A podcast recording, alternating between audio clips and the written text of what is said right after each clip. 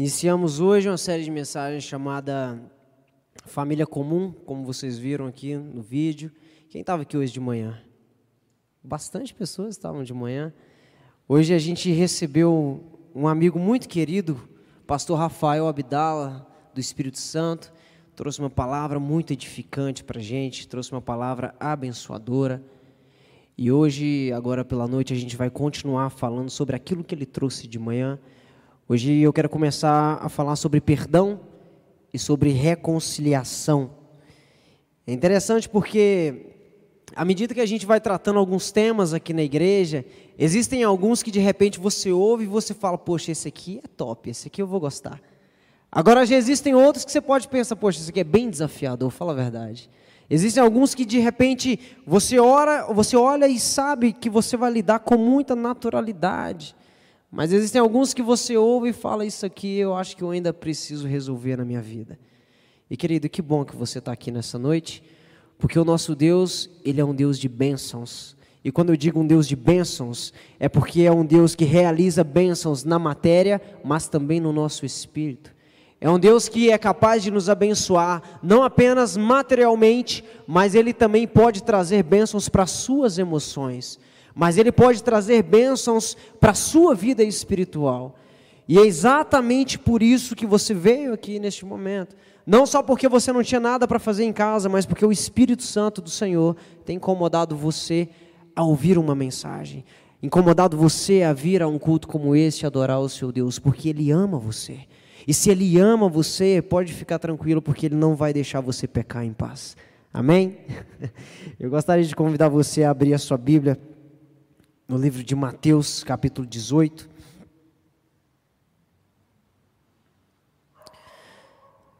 Mateus capítulo 18, a partir do verso 23.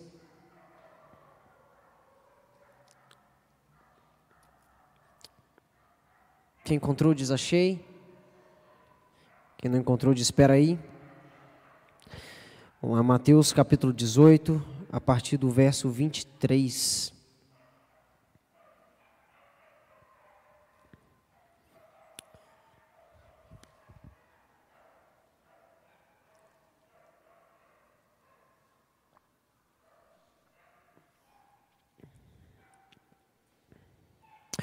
O texto diz o seguinte: Por isso o reino dos céus é semelhante a um rei que resolveu ajustar contas com seus servos. E passando a fazê-lo, trouxeram-lhe um que lhe devia dez mil talentos. Não tendo ele, porém, com o que pagar, ordenou o Senhor que fosse vendido ele, a mulher, os filhos e tudo quanto possuía, e que a dívida fosse paga. Então o servo, prostrando-se reverente, rogou: Sê paciente comigo e tudo te pagarei. E o senhor daquele servo, compadecendo-se, mandou-o embora e perdoou-lhe a dívida. Saindo, porém, aquele servo encontrou um dos seus conservos que lhe devia cem denários, e agarrando-o, o sufocava, dizendo: Paga-me o que me deves. Então o seu conservo, caindo-lhe aos pés, lhe implorava: Senhor, sê paciente comigo e eu te pagarei. Entretanto, ele não quis. Antes, indo-se, o lançou na prisão até que saudasse toda a dívida. Vendo seus companheiros o que se havia passado, entristeceram-se muito e foram relatar ao seu senhor tudo o que acontecera. Então o seu senhor, chamando-o, lhe disse: Servo malvado, perdoei-te aquela dívida toda, porque me suplicastes. Não devias tu igualmente compadecer-te do teu conservo, como também eu me compadeci de ti? Indignando-se, o seu senhor o entregou aos verdugos, até que lhe pagasse toda a dívida. Assim também meu Pai celeste vos fará, se do íntimo não perdoardes cada um aos seus irmãos. Amém? Feche os olhos, queridos, vamos orar.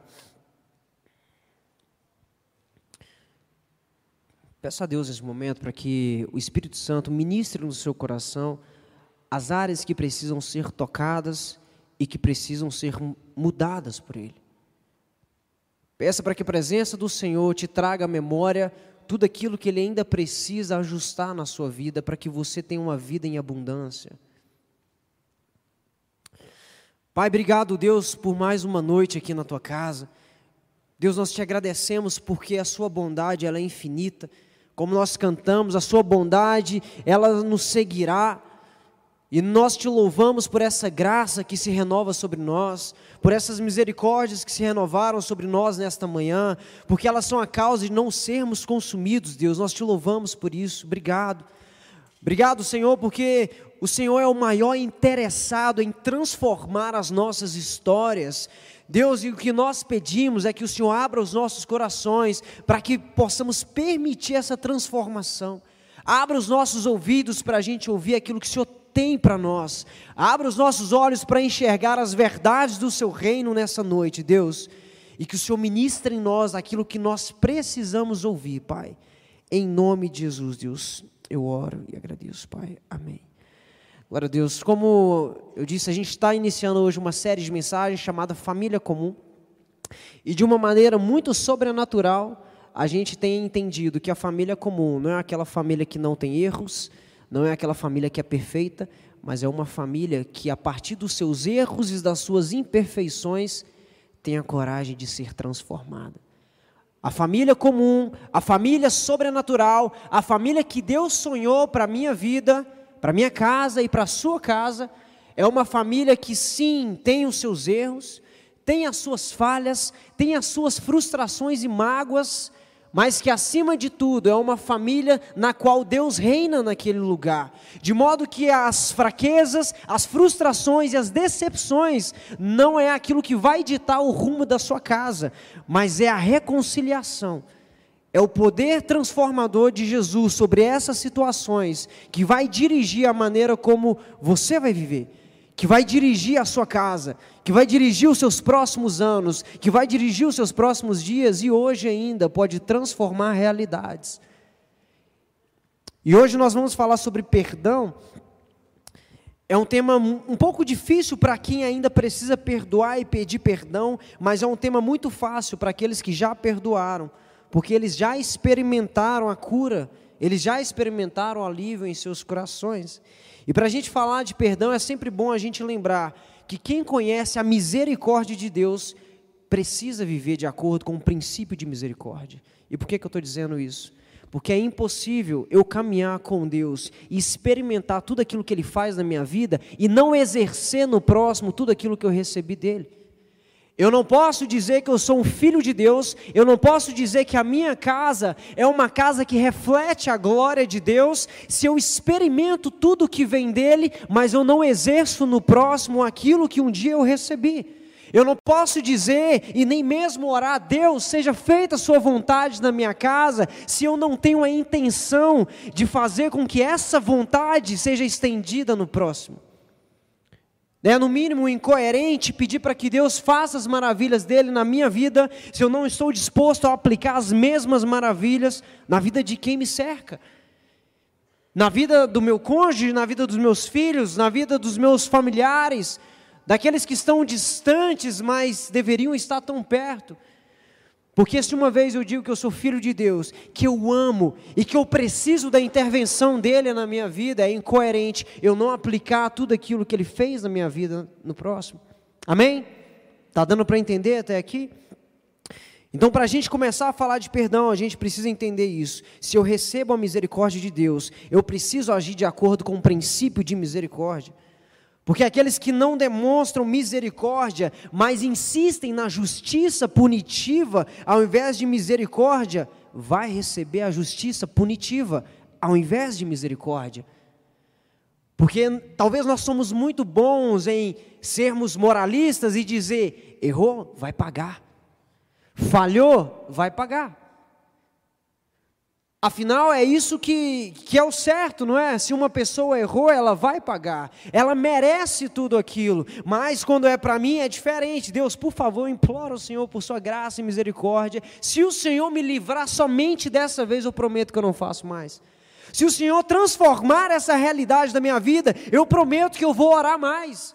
Eu prometo que eu vou ir na igreja direitinho. Eu prometo que agora eu nunca mais vou ser negligente na minha casa, se o Senhor transformar essa realidade. Mas a verdade é que Jesus transforma. E nós continuamos do mesmo jeito. Jesus faz a diferença e nós continuamos da mesma maneira. Sabe por quê, querido? Infelizmente, muitas vezes não é a bênção do Senhor que transforma os nossos corações, mas é o nosso arrependimento. Talvez a gente está querendo negociar com Jesus, se o Senhor me der uma bênção, então eu vou mudar o meu caráter. E muitas vezes Deus não dá, porque Ele sabe que a bênção que Ele vai te dar não vai transformar o seu coração, mas é o arrependimento que vai mudar a sua vida. Como a gente viu hoje cedo, Rafael Abdala disse de uma maneira muito brilhante: muitas vezes a tragédia produz vida. Mas era para ser assim? Precisava disso? Não precisava? Só que Jesus, às vezes, ele percebe que se ele segurar um pouquinho aquilo que a gente tanto está querendo, ele sabe que a gente vai orar mais, ele sabe que a gente vai buscar mais, ele sabe que a gente vai desejá-lo mais.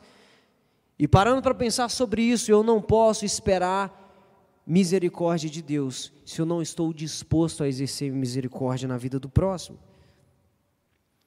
Porque se eu não exercer misericórdia sobre o próximo, eu também não receberei misericórdia da parte de Deus. Isso é bíblico. Só que o questionamento que fica: quem somos nós para suportar essa justiça punitiva de Deus? Quem somos nós para poder pagar tudo aquilo que Jesus merece pelos, pela quantidade de erros que nós temos, visto que nós somos completamente e totalmente culpados pelos nossos pecados? Ninguém, querido, presta atenção nisso. Ninguém é responsável pelos seus erros a não ser você mesmo. Eu não sou responsável, ninguém é responsável pelos meus erros se não for eu mesmo. Minha esposa não tem culpa de nada. A responsabilidade é minha. A maneira como os meus filhos vivem não é justificativa para que eu erre com eles da maneira como eu tenho errado. A maneira como os meus pais são se eles são pessoas difíceis, isso não justifica a minha intolerância. Se aqueles meus colegas de trabalho eles são tão difíceis, não justifica a minha agressividade diante deles. Se as pessoas que vivem comigo, elas eu, eu, eu, as considero como pedra no meu sapato, como cruz a serem carregadas, isso não é justificativa para que eu peque ou para que eu não seja parecido com Jesus, ou para que eu não exerça a misericórdia que um dia Ele exerceu sobre a minha vida. Então, quem somos nós para poder receber essa justiça punitiva de Deus, visto que ela é impagável? Um coração que não perdoa, querido, é um coração que está sujeito a tormento.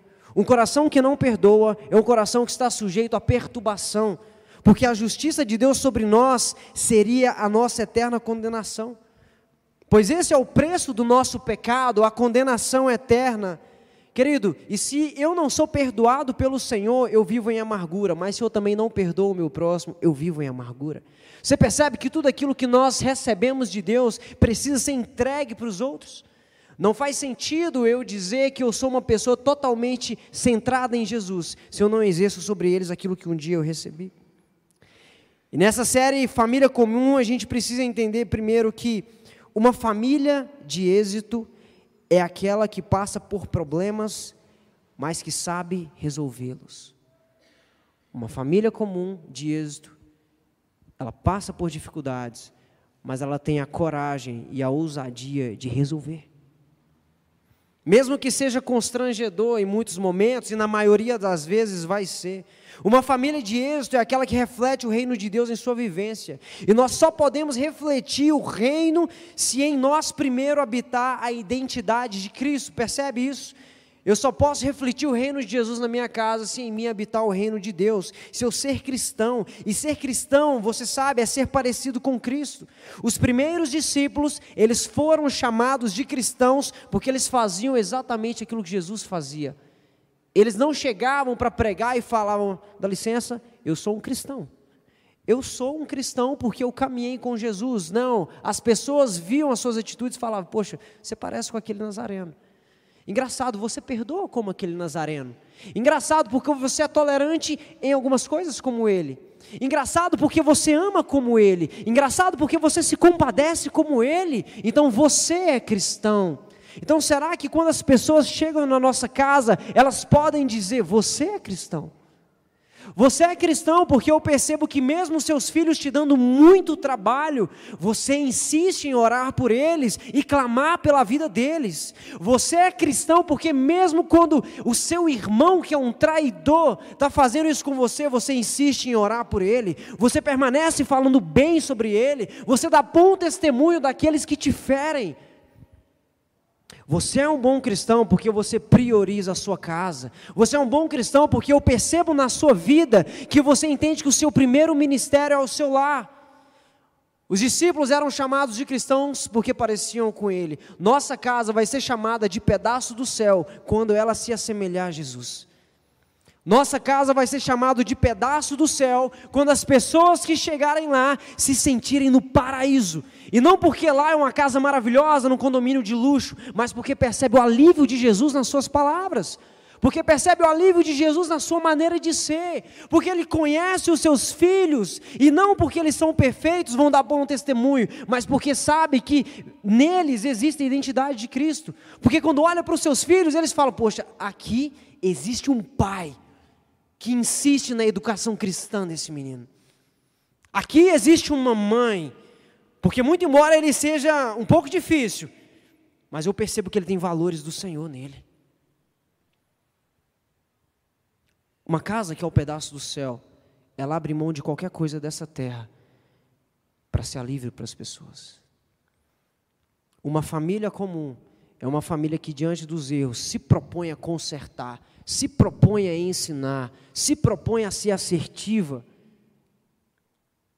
Uma família comum é, mesmo nessa tentativa, quando ela fracassa, ela começa de novo. Ela começa de novo. Porque de família a gente não desiste. Família a gente não abandona. Família a gente não deixa para lá. Querido, presta atenção nisso. Família não é caso perdido Talvez você pode pensar em pessoas das, do seu círculo de amizade e você fala, poxa, não tem jeito. Querido, família não é caso perdido. E se você está lá, é porque você é um pedaço do reino de Deus na vida dessa pessoa. É porque você é a demonstração do céu na vida delas. Os cristãos, os discípulos eram chamados cristãos, porque as atitudes deles eram idênticas à do mestre. As pessoas olhavam para Pedro e se lembravam de Jesus. As pessoas olhavam para a igreja do primeiro século e viam uma grande quantidade de pequenos cristos. As pessoas têm que entrar no nosso lar e enxergar pequenos cristos lá. E quando a gente fala sobre cristão, a gente está falando de alguém que carrega as marcas de Cristo. Às vezes a gente acha que ser cristão é curar como Jesus curou apenas. Não, querido. Ser cristão é ser ferido como ele e reagir como ele reagiu. Estamos falando de pessoas que carregam as virtudes de Cristo. E interessante porque quando eu falo de marcas, a gente só lembra do flagelo e é uma verdade, porque para ser filho de Deus e para que a sua casa seja um pedaço do céu, você vai carregar muitas marcas. Você vai carregar muitas marcas. Existem coisas na sua casa que você fala: Meu Deus do céu, isso não é possível. Eu sou filho de Deus, eu não acredito que eu estou vivendo isso. Deus, eu vou na igreja, eu não, eu, eu não sei como eu estou vivendo isso. Como que o meu marido é capaz de fazer isso? Como a minha esposa é assim? Por que, que meus filhos são assim? Por que, que eles estão passando pelo que estão passando? Uma família comum, que é um pedaço do reino de Deus, precisa de marcas, carrega as marcas de Cristo.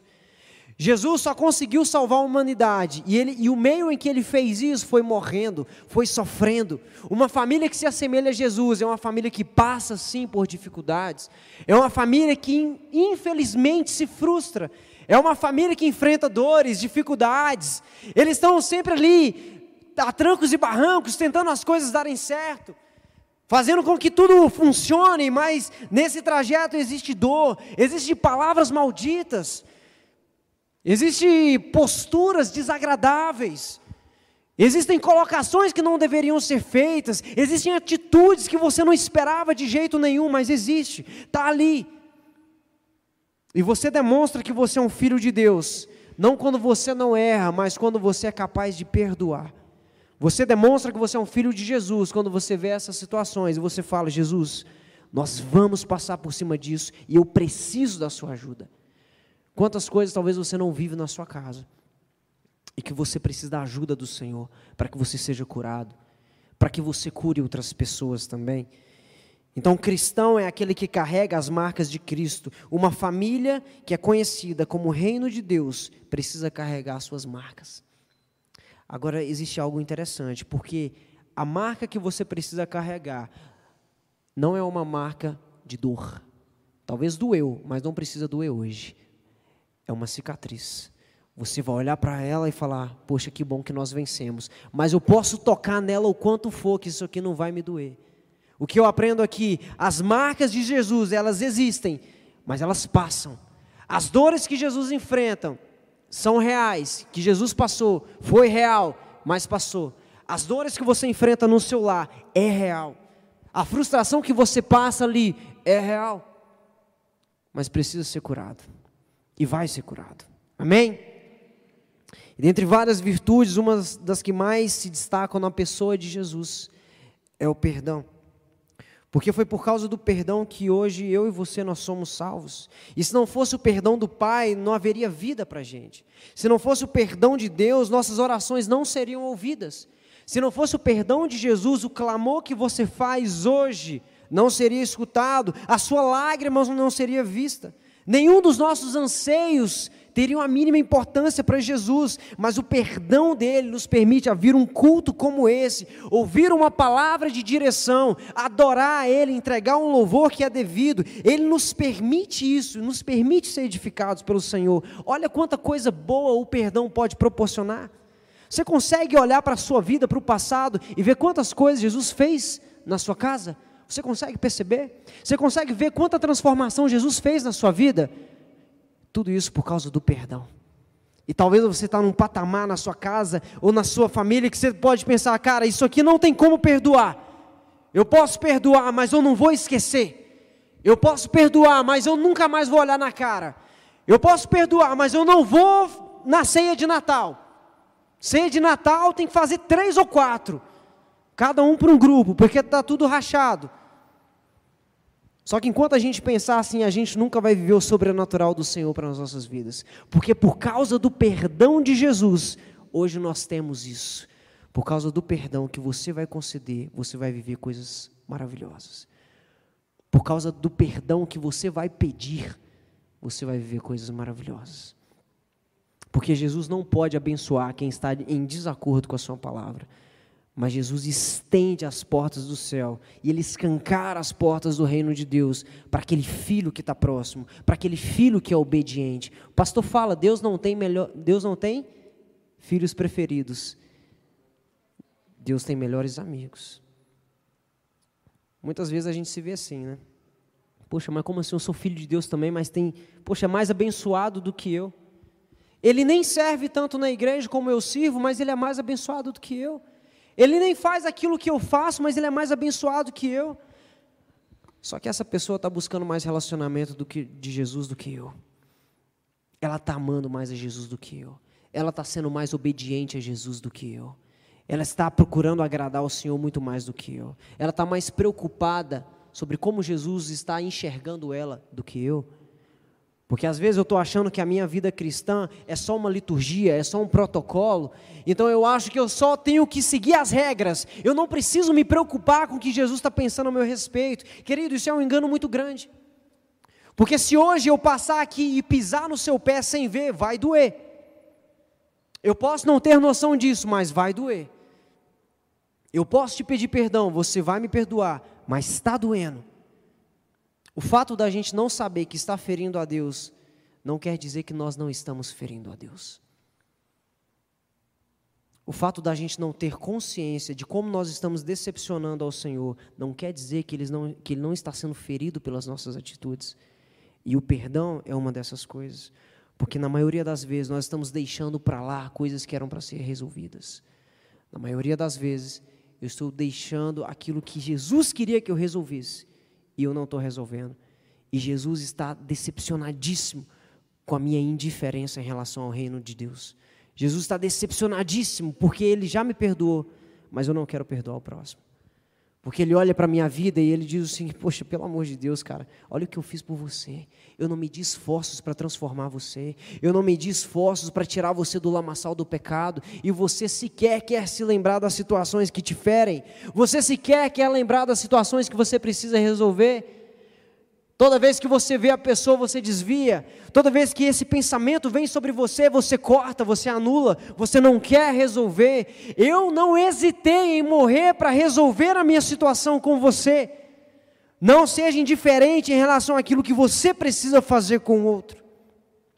E é por esse motivo que a gente deve perdoar, a exemplo de Jesus. Querido, presta atenção nisso: uma família falida, uma família falida, é aquela que se diz cristã porque vai à igreja, mas não perdoa como Jesus.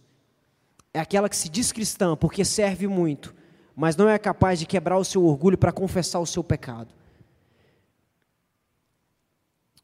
Uma família falida é aquela em que os indivíduos estão muito mais preocupados com a sua razão, com o seu ganho, com a justiça que ele pode exercer sobre o outro, mas se esquece que Deus usa de misericórdia para com ele.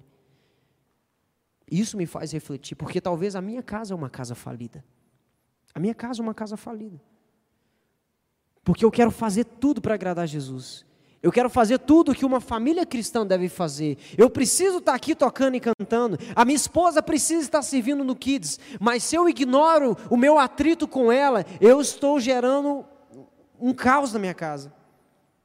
Eu posso estar aqui fazendo tudo o que eu estou fazendo, mas se eu ignorar a dor que eu causei nela, eu sou completamente reprovado por Deus. Porque a própria palavra do Senhor diz: aquele que não se dá com os seus, da sua família, ele negou a fé, ele é pior do que o incrédulo. Como que eu posso querer fazer as coisas para o Senhor sem que eu resolva aquilo com aqueles que Ele me deu? Nesse caso, a gente pode dizer que uma família falida é uma família de pessoas egoístas. Pessoas que se sentem injustiçadas porque alguém o feriu, mas se esquece que desde o seu nascimento, essa pessoa tem ferido a Deus com a sua maneira de viver, e nem por isso o Senhor tem punido como ela merece. Ao contrário, a graça de Jesus tem se estendido além daquilo que a gente pode ver.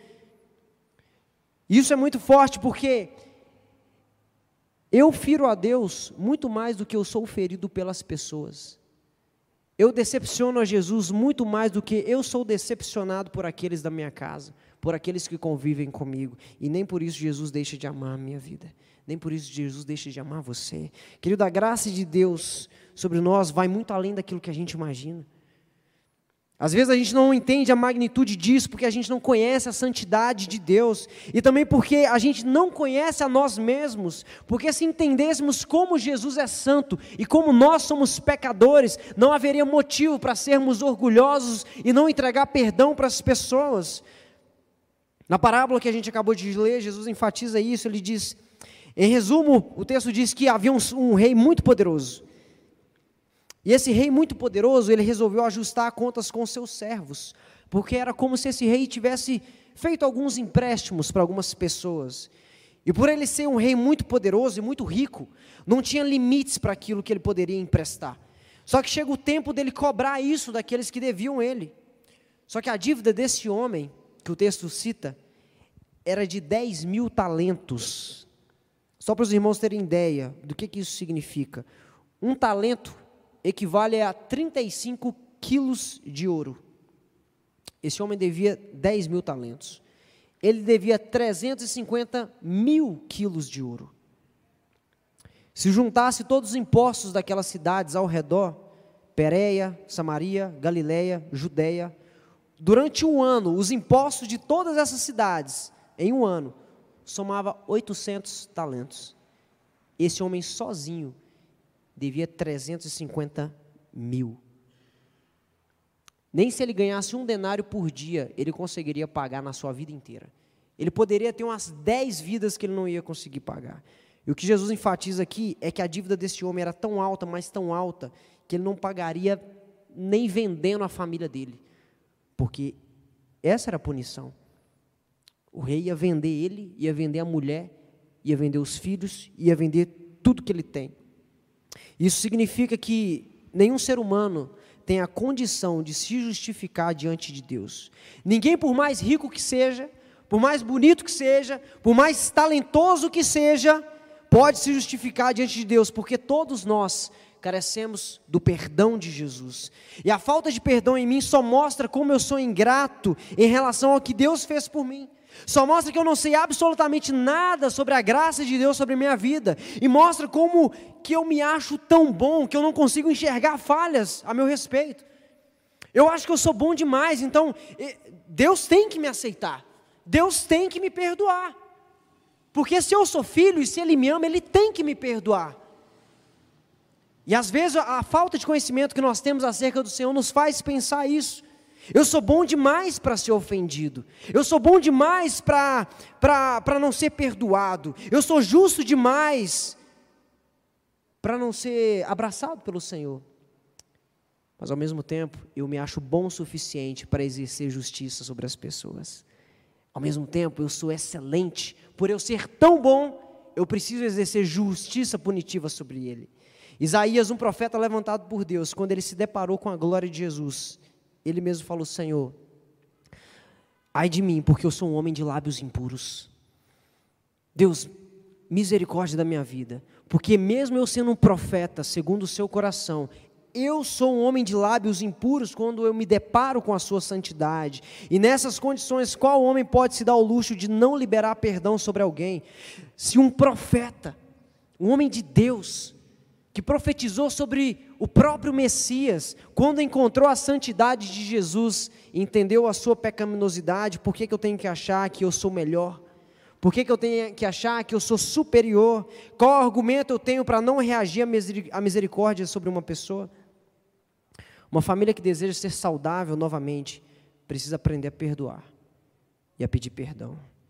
Se conhecêssemos a verdade da santidade de Deus e quem nós somos, talvez teríamos vergonha dos pecados que a gente vive cometendo e se acostumando com eles. Teremos vergonha da vida de oração relaxada que nós temos. Teremos vergonha da falta de busca e da falta de intimidade que nós temos em relação ao nosso Deus.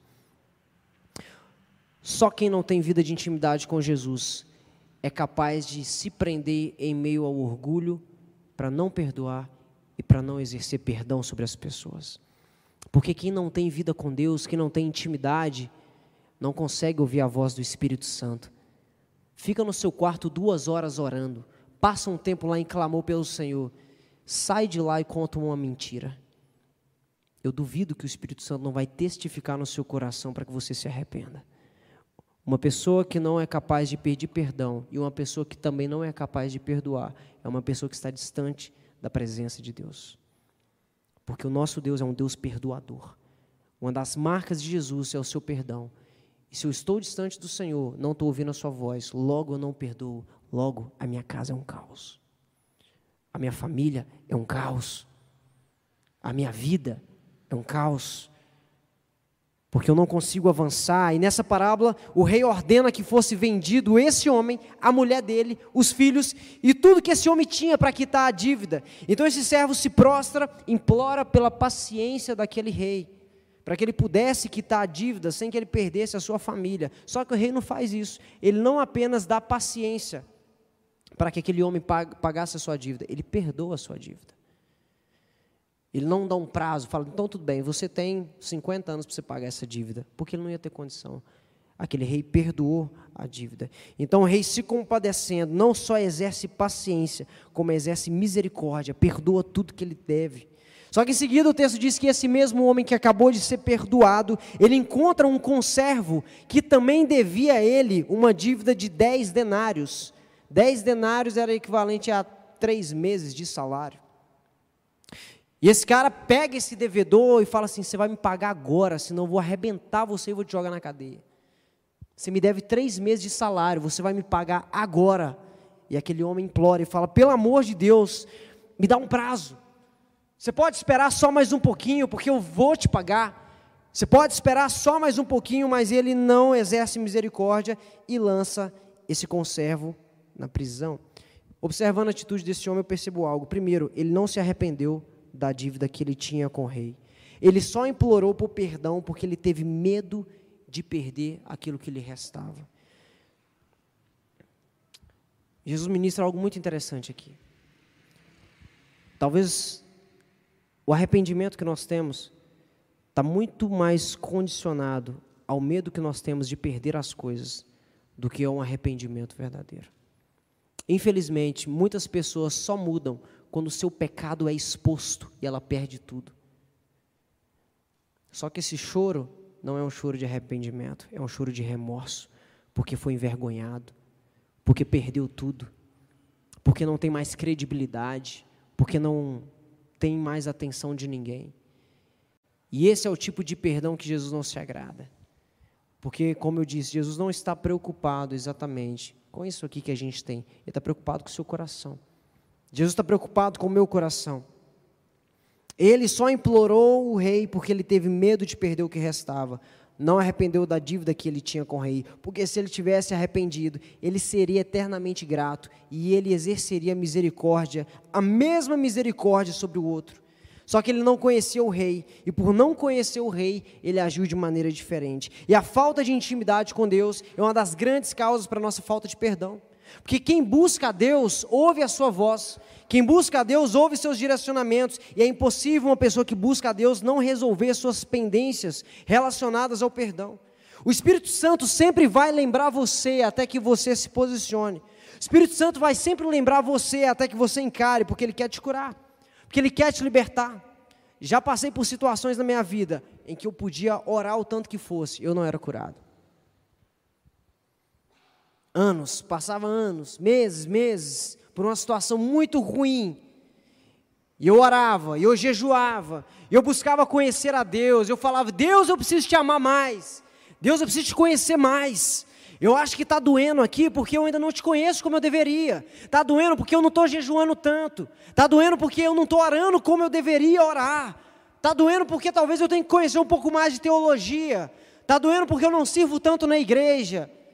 E eu fazia tudo isso, e eu buscava o Senhor, eu orava, eu jejuava, eu clamava. Está me incomodando por causa disso.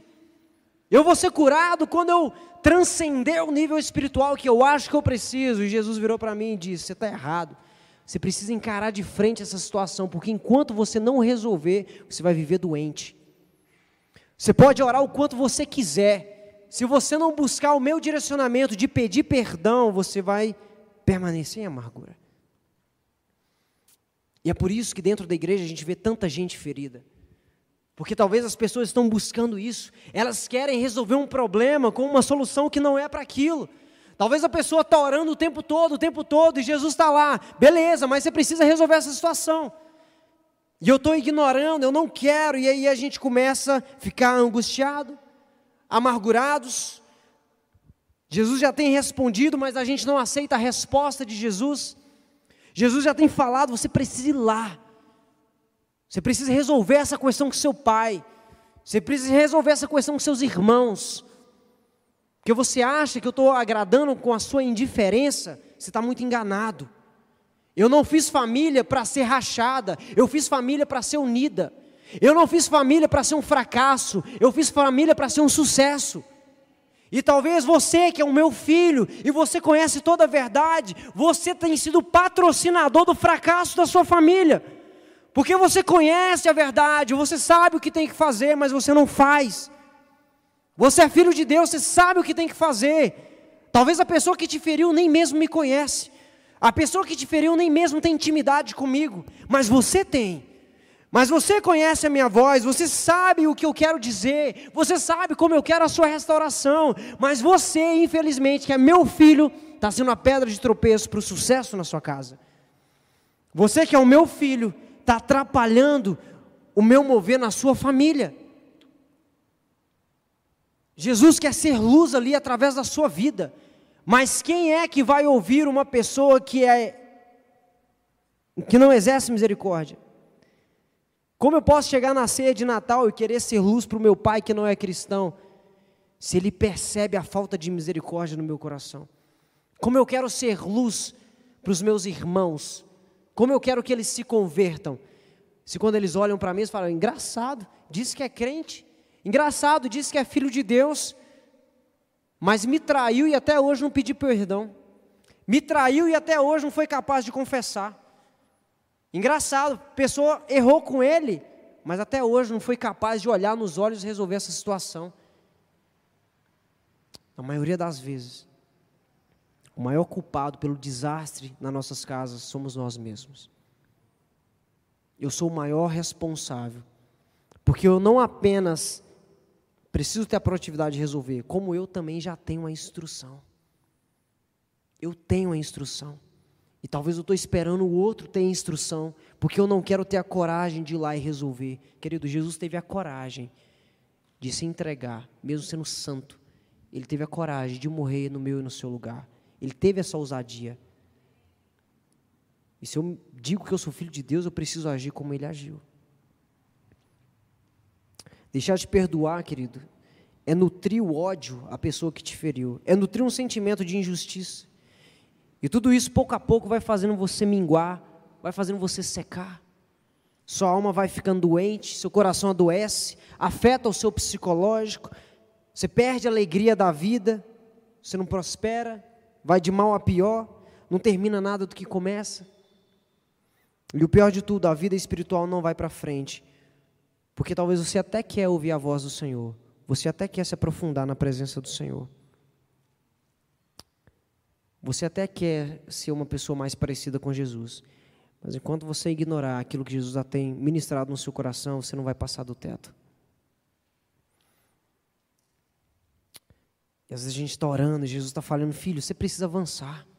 Filho, você precisa prosseguir. Você precisa abandonar esse jugo. E a pessoa diz, eu não quero isso.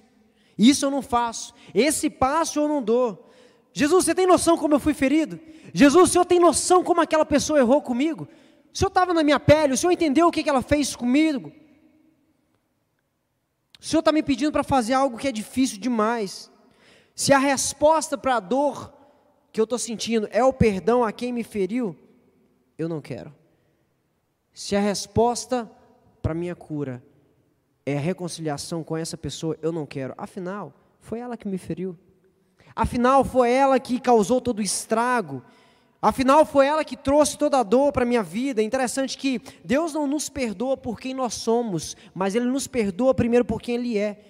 A base do perdão, querido, não é o mérito humano. Quem te falou para perdoar alguém você tem que encontrar razão nessa pessoa para isso?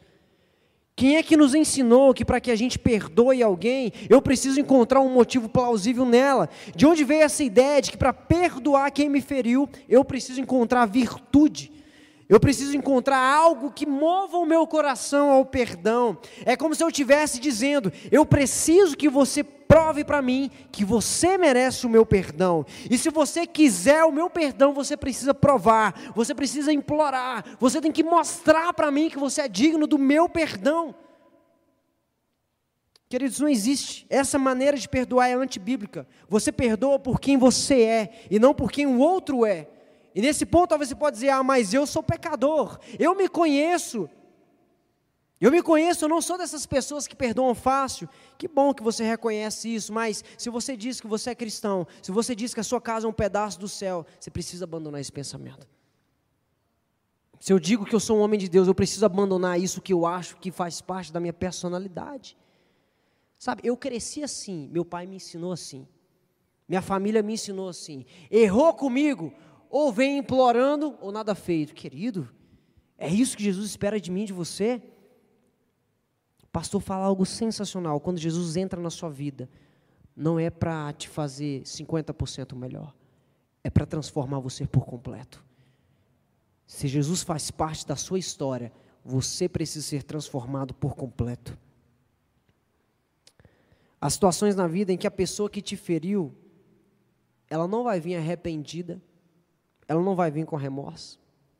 Isso é absolutamente normal. Ou quando você. é interessante porque às vezes nós idealizamos isso, né? A gente sonha com isso. A gente está esperando.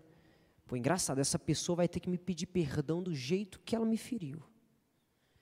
Me feriu nesse nível, vai ter que confessar nesse nível. Me feriu nessa profundidade, não espero menos do que isso. E eu tenho uma péssima notícia para você: isso nunca vai acontecer. Porque muitas vezes a pessoa que te fere, talvez ela nem sabe que te feriu. Ou talvez ela te feriu e para aquilo foi um negócio absolutamente. Tá, eu errei com você, mas não imaginava que ia causar tudo isso. A responsabilidade é de quem? É minha. A responsabilidade é minha. Se Jesus estivesse esperando lágrimas nossas todos os dias para exercer o seu perdão, ele não teria nos perdoado. Porque, infelizmente, mesmo perdoados, nós continuamos a errar contra o nosso Deus. A gente continua a pecar. Quantas pessoas estão presas a essa autojustiça, a esse automerecimento? Já parou para pensar que, de repente, a única coisa que ainda te prende a essa amargura é o seu orgulho? Porque você está esperando o dia em que essa pessoa vai cair em ruína para que você se sinta justificado. Está esperando o dia em que você vai olhar para ela, você vai ver ela sucumbindo em derrota enquanto você prospera na vida. É uma maneira de dizer, bem feito, é isso mesmo. Tá vendo? É Deus pesando a mão sobre você. Quem mandou? É Jesus, tá vendo? Gosto, é isso aí. Jesus é tão capaz de permanecer abençoando aquela pessoa até que você trate o seu próprio coração, para a gente entender que nosso perdão não está condicionado à postura do outro, mas na postura que nós devemos ter diante do Senhor. Querido, quem não perdoa não tem paz. Quem não perdoa está nutrindo diariamente uma mágoa no coração, está se tornando prisioneiro dos seus próprios sentimentos, ficando preso à pessoa que odeia ficando preso à pessoa que feriu. A mente não descansa, o coração não sossega. Quem não perdoa chega ao ponto de pensar em suicídio, porque a vida se torna insuportável. E é nesse ponto que a gente começa a reclamar, e a culpa é de todo mundo. Foi por causa dele que fez isso comigo. Foi por causa dela que estragou minha vida. Eu era uma pessoa diferente, sabe? Eu era uma pessoa mais viva. Eu era uma pessoa mais para cima. Mas depois dessa situação, depois da palavra que eu recebi, depois da atitude que veio até mim e destruiu a minha vida, acabou comigo. Eu nunca mais fui o mesmo. E às vezes a gente pensa que o ato daquela pessoa foi suficiente para destruir sua vida, para acabar com seus sonhos, para acabar com a sua alegria, para sepultar a sua vida espiritual, quando na verdade nós estamos cegos e não percebemos que aquilo foi só um gatilho. Um gatilho de quem está fraco na fé, um gatilho de quem está mal espiritualmente, um gatilho de uma pessoa que não ora, de uma pessoa que não busca a Deus, de uma pessoa que não entende que a sua prosperidade está condicionada à obra de Jesus e não à obra de uma pessoa. Essas coisas apenas desencadearam uma série de problemas e dificuldades que poderiam ter sido amenizadas se antes o perdão tivesse sido liberado. Mas só consegue perdoar de imediato, ou pelo menos tomar uma atitude de perdão, quem vive uma vida de intimidade com Deus. Querido, eu não estou dizendo que a sua dor não é justificável. Eu não estou dizendo que você não tem motivos para chorar. Eu não estou dizendo que você, você não tem razão em, em, sofrer como às vezes você sofre. Eu acredito que você tenha. Se não fosse real, você não estaria machucado, porque as pessoas nos ferem, as pessoas nos machucam, a gente se sente violado. Poxa, eu não merecia passar por isso, mas querido, Satanás está usando dessas situações para paralisar você e você não está percebendo. O inimigo está usando isso aí para te, te aprisionar. Satanás está destruindo lares, filhos que não conversam com pais, pais que não conversam com seus irmãos. Às vezes tem que fazer duas ceias de Natal porque a família está rachada. A Bíblia diz que nos últimos dias o amor de muitos se esfriaria, como nós ouvimos semana passada, e não é isso que está acontecendo.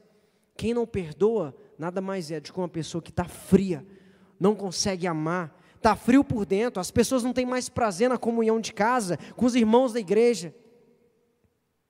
E em nome de Jesus, que você não faça parte desse grupo. Que você não faça parte desse grupo que tem um coração frio, que não consegue reconciliar as coisas. Não faça parte desse grupo que, por causa da frieza do coração, não, não perdoa. A gente tem que parar de querer brigar no campo físico, fechando a cara, passando do outro lado da rua, deixando de almoçar junto no domingo. Isso não muda nada. Isso não vai resolver nada. A gente precisa lutar com armas de fé. E a gente precisa agir como a Bíblia ordena, como Jesus ensinou, amando os nossos inimigos, mesmo que hoje eles estejam debaixo do nosso teto. Orando por aqueles que nos perseguem, mesmo que hoje você tinha, tenha que dividir a cama com ele. Poxa, mas as pessoas são tão difíceis, elas são, mas a gente também é muito complicado, querido. Às vezes eu olho para a minha vida, às vezes eu e Bruna, a gente não está muito bem, mesmo não estando muito bem, eu olho para ela e falo, Deus, graças a Deus por essa esposa, porque eu sou muito difícil. Graças a Deus por essa esposa, porque se não fosse por ela, talvez numa situação como essa, talvez ela não estaria aqui. Graças a Deus pela minha esposa. Nós somos muito complicados. Já parou para pensar no trabalho que a gente dá para Jesus? Eu já parei para pensar no trabalho que eu dou para esse homem. É muito difícil. Às vezes eu estou aqui no ministério e eu penso assim, meu Deus, que dificuldade. Eu lembro do pastor e falo, não é só o ministério, é tudo. Já parou para pensar na paciência que Jesus tem conosco todos os dias? Nós entristecemos a Deus, querido, muito mais do que nós somos entristecidos pelas pessoas. E assim como diz a parábola, nós devemos a Deus muito mais do que as pessoas nos devem. E nós queremos exercer justiça sobre eles, enquanto de Deus nós recebemos graça. Verso 32 diz o seguinte: O rei, sabendo disso, se indignou e o entregou aos verdugos até que pagasse toda a dívida. Assim também meu Pai Celeste vos fará, se do íntimo não perdoardes a cada um seu irmão. Igreja, uma, coisa, uma das coisas que mais indignou aquele rei é que o servo perdoado não levou adiante a cultura que ele acabou de aprender. Ele aprendeu aqui uma cultura de graça, uma cultura de bondade. E eu aprendo aqui que não levar adiante a cultura que nós aprendemos de Deus é um ato de desobediência. Porque nosso Deus é didático. O que o Senhor faz por nós não pode parar em nós, mas deve ser estendido às pessoas, porque elas vão conhecer a Deus é dessa forma. Quando você perdoa, o reino de Deus é propagado, porque perdão é graça é favor imerecido. A marca do reino de Deus é a graça, porque quando ninguém mais poderia se justificar ou se salvar, o Senhor veio. Ele reteve a sua ira sobre o homem e o agraciou com amor e com perdão. Quem não estende a cultura do reino de Deus está em desobediência. E talvez você está recebendo uma cultura todos os dias aqui na igreja. Todos os dias você está vindo aqui, todos os dias você está ouvindo uma palavra de direção, todos os dias você está ouvindo que Jesus é poderoso para transformar a sua história. E talvez é uma cultura que está parando em nós, a gente não está estendendo ela. Enquanto a gente não estender a cultura de Jesus sobre aqueles que estão perto de nós, nós vamos fracassar. Tudo isso porque a gente só aprende algo de fato quando a gente exerce na vida do próximo. Esses dias a gente, eu tô, a gente está dando aula para o PIB College, a gente está dividindo em alguns líderes de ministério. E é interessante que quando você vai preparar uma aula, a gente aprende muito mais, porque eu entendo que eu estou preparando para ensinar. São coisas que eu nunca esqueço. Todas as vezes que eu fui ensinar alguma coisa e precisei estudar, foram coisas das quais eu nunca esqueci. Porque existe uma bênção no compartilhar, existe uma bênção em transmitir a cultura. Querido, você está sendo abençoado todos os domingos, você está aprendendo a cultura do céu. Mas isso só vai ser verdade na sua vida a partir do momento que você estender isso para as pessoas. E hoje a gente está falando sobre perdão. E talvez você está ouvindo isso aqui e você está falando, faz todo sentido. Eu concordo com tudo isso que você está falando. Só que eu não sei se eu ainda estou pronto para ter esse ato de fé. Faz todo sentido isso aí. Eu sei que se eu quebrar o meu orgulho e eu estender misericórdia e perdão sobre a vida dessas pessoas, eu vou ser curado. Eu vou ser transformado. Mas eu ainda não quero dar espaço de fé. Querido, se você não estiver disposto a estender para as pessoas aquilo que você recebe de Deus, você nunca, você nunca vai se assemelhar a Jesus. Enquanto a gente não estender para o próximo aquilo que nós recebemos do Senhor, nós nunca vamos viver uma vida de plenitude. E na verdade, tem muita gente cansada porque não está vivendo a vida abundante que Jesus prometeu. Tem muita gente que diz que ama a Deus, mas não está vivendo a vida abundante que Ele prometeu. Talvez você pare e pense: nossa, engraçado. Não era isso que me venderam. Quando eu vim para a igreja, eu me batizei, eles falaram que minha vida ia melhorar, que as coisas, as coisas iam ficar melhores. Eu achei que eu não teria essas dificuldades, essas angústias que hoje eu tenho. Eu achei que as coisas seriam diferentes, mas elas não são. Será que o problema está na igreja? Será que o problema está em Deus? Será que o problema está naquilo que está sendo pregado? Será que o problema está no marketing que fizeram, querido? Jesus promete uma coisa para aqueles que se arrependem e se achegam: Ele promete vida, Ele promete vida em abundância. E se você olha para a sua vida e não percebe essa vida de abundância, está na hora de praticar a cultura que você tem aprendido. Porque é impossível uma pessoa que vive a cultura do céu, é impossível uma pessoa que vive a cultura do reino de Deus, não viver uma vida de plenitude. Muito do nosso coração está mal, porque eu tenho ignorado aquilo que Jesus já tem feito na minha vida. E que hoje isso não seja uma verdade na sua vida. E se for, que seja um salto para a transformação. Quero te convidar a se colocar de pé nesse momento.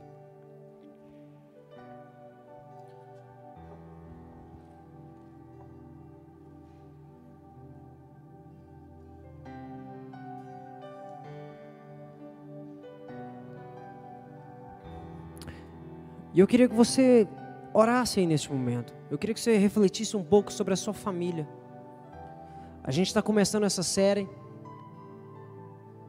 Eu creio que não há maneira melhor de a gente começar sobre perdão.